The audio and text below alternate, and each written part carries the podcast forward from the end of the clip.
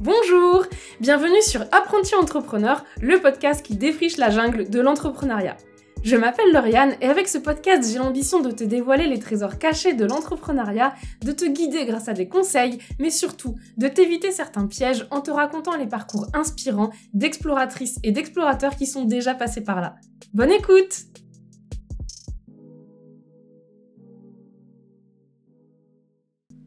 Hello coucou Bienvenue dans un nouvel épisode d'Apprenti Entrepreneur. Aujourd'hui, je vais te parler de l'humain au sein de la communication. Après l'année 2020 que nous avons vécue, on a tous besoin de recréer du lien.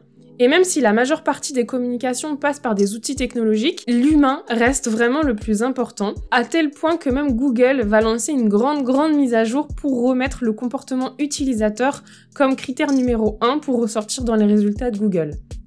Ça impacte donc notre façon de communiquer parce qu'il y a certains usages technologiques qui vont changer. Peut-être que tu as déjà entendu parler de la mise à jour d'iOS qui fait qu'on ne pourra plus traquer ton comportement sans que tu aies donné ton consentement dès que tu arrives sur un site. Ces comportements-là, ils vont avoir tendance à se démocratiser. Et ça crée plein de peur d'un point de vue marketing, alors qu'en fait, justement, je trouve que c'est hyper positif puisqu'on remet l'humain au centre de la communication. On a besoin de plus en plus de créer du lien, de créer des échanges, et ça passe de plus en plus par des actions basiques, mais par exemple, répondre aux commentaires et aux messages. Il y a encore trop de gens sur Instagram, par exemple, à qui je vais parler en message privé ou en commentaire et qui mettent des jours et des jours à me répondre. Ça montre pas vraiment que tu as envie de te soucier de ce que ton audience a envie de te dire ou de tes clients potentiels. Pour aller encore plus loin dans le lien avec ton audience, tu peux créer une communauté. Et j'entends bien une vraie communauté. Un petit endroit où les gens vont pouvoir se reconnaître, vont pouvoir échanger, vont pouvoir avoir les mêmes codes, sentir un peu comme s'ils faisaient une tribu. C'est d'ailleurs pour ça que le modèle économique des communautés payantes tend à se démocratiser de plus en plus. L'échange et le fait d'engager ta communauté, ça pousse aussi à envisager plus d'interactions, plus de participatifs. Par exemple, à l'heure où j'enregistre cet épisode, Aline de The Bee Boost a proposé une initiative trop stylée pour sa communauté.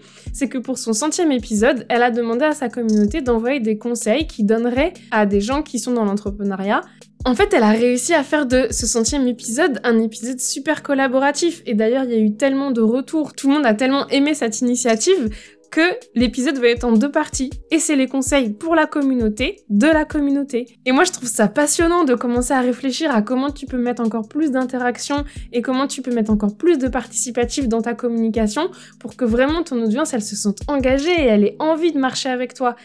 D'ailleurs, quand on parle d'engagement, les taux d'engagement sur les réseaux sociaux, ça devient encore plus important que le nombre d'abonnés. Pour savoir si un influenceur, tu peux travailler avec lui ou si c'est important de travailler avec lui selon ce que tu cherches, eh ben, les taux d'engagement, c'est hyper intéressant à regarder parce que tu vas sentir si sa communauté est engagée avec lui. D'ailleurs, même sur TikTok, Miley Cyrus avait explosé lorsqu'elle était arrivée parce qu'en fait, elle avait décidé de répondre à tous ceux qui utilisaient sa musique pour faire un défi imaginez le nombre de vidéos que ça a généré. On a vu du Miley Cyrus sur TikTok pendant super longtemps. Et puis, il faut bien noter aussi que les événements physiques ont quasiment tous été reportés ou en tout cas sont beaucoup plus difficiles. Donc, pour créer du lien, une communauté, une petite tribu et du participatif, c'est vraiment ce qui te permet de garder les gens et même les gens en ont besoin, ils sont demandeurs de ça. Et pour que ça fonctionne, on en revient encore une fois à tes valeurs, à ce qui te permet de créer du lien, mais aussi aux personnes de s'identifier dans ta communication, de s'identifier à ta marque. Ça veut aussi dire que tous les outils qui permettent une personnalisation vont être de plus en plus utilisés. Par exemple, on est tous contents quand une marque fait un petit geste pour notre anniversaire. Mais on a aussi pris l'habitude des chèques cadeaux qu'on reçoit par mail à notre anniversaire. Donc maintenant, il va falloir réfléchir à d'autres petites attentions qui font que ta communauté a envie de parler de toi, a envie de dire au monde à quel point tu es génial toujours dans cette tendance de créer du lien et de garder le côté humain, c'est aussi pour ça que la vidéo et les micro-vidéos sont en train d'exploser. Parce que tu crées plus de liens à travers une vidéo qu'avec une photo. Tu vois la personne bouger, tu vois comment elle s'exprime, tu vois ses mimiques et tout ça, ça permet vraiment de créer un lien fort avec elle. D'ailleurs, tout le monde l'avait très bien compris pendant le premier confinement et c'est pour ça qu'il y a eu cette explosion de live.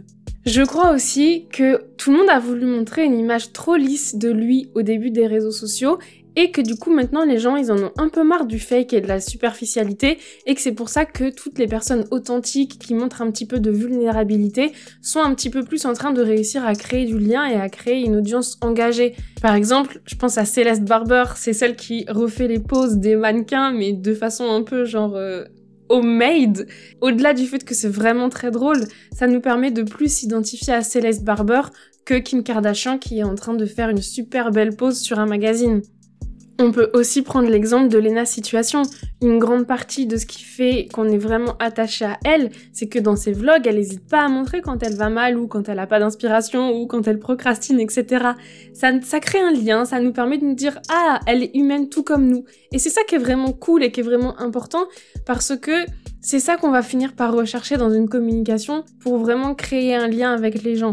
Et attention, quelque part, il faut vraiment que ça vienne de toi, justement, toujours dans cette recherche d'authenticité que tu aies vraiment envie de créer un lien avec les gens. Parce que sinon, déjà, ça va te saouler. Et en plus, ça va se ressentir que finalement, tu poses des questions, mais que la réponse ne t'intéresse pas vraiment. Vu qu'on est humain, on fait des erreurs. Et c'est mieux de reconnaître tes erreurs plutôt que d'essayer de le cacher. La transparence est vraiment encore un truc qui devient de plus en plus important parce que en plus on a de plus en plus la possibilité d'aller montrer que ce que tu dis c'est faux. On peut prendre l'exemple avec les Ouïghours, c'est devenu beaucoup plus important pour certaines personnes de savoir que la marque qu'ils consomment ne maltraite pas d'êtres humains. Ce drame autour des Ouïghours, ça a mis en avant le fait que certaines marques n'étaient justement pas très transparentes. Et donc pour ces marques-là, il y a eu vraiment un bad buzz, mais un bad buzz qui est mérité dans le sens où si t'es pas transparent, ça va finir par se savoir et tu vas finir par perdre des clients. Tout ce que j'ai dit, ce sont des choses qui peuvent paraître un peu basiques peut-être pour certaines personnes, mais qui vraiment vont montrer que tu t'intéresses à l'audience que tu as en face de toi, que tu t'intéresses à tes clients, que tu les aimes réellement au fond. Et c'est pour ça que l'humain est en train de redevenir quelque chose de vraiment important au sein d'une communication, parce que ça y est, on connaît tous les mécanismes de marketing quand quelqu'un essaye de nous vendre un truc, et on arrive d'autant plus à déceler quand la personne est sincère, qu'elle croit vraiment en son produit et qu'elle a vraiment envie de nous aider. Et ça passe par de la transparence, par de la vulnérabilité, par de la vidéo, par du lien, par une communauté engagée. Ça passe par tout ça. Alors j'espère vraiment que cet épisode t'a aidé, qu'il t'aura motivé à mettre un peu plus d'humain dans ta communication. J'espère vraiment, vraiment que tu auras appris des choses. Je te souhaite une merveilleuse soirée ou une merveilleuse journée selon quand est-ce que tu écoutes ce podcast. Bisous, à la semaine prochaine